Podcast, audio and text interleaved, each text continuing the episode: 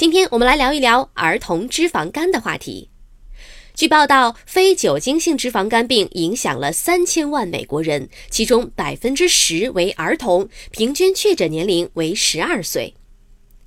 美国研究者最近发现，出生体重涉及到母体和子宫内因素，可能会对肝脏健康产生长期持久的影响。低出生体重和高出生体重都与肝脏疾病的严重程度有关，只是方式不同。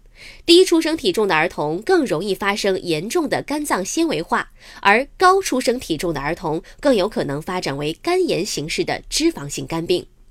这项研究首次发现，患非酒精性脂肪肝病的风险与出生体重有关。对于出生体重过低或过高的儿童，更应该密切关注他们的代谢健康，以帮助他们预防肥胖、肝脏疾病和糖尿病。本条音频来自《儿科学杂志》。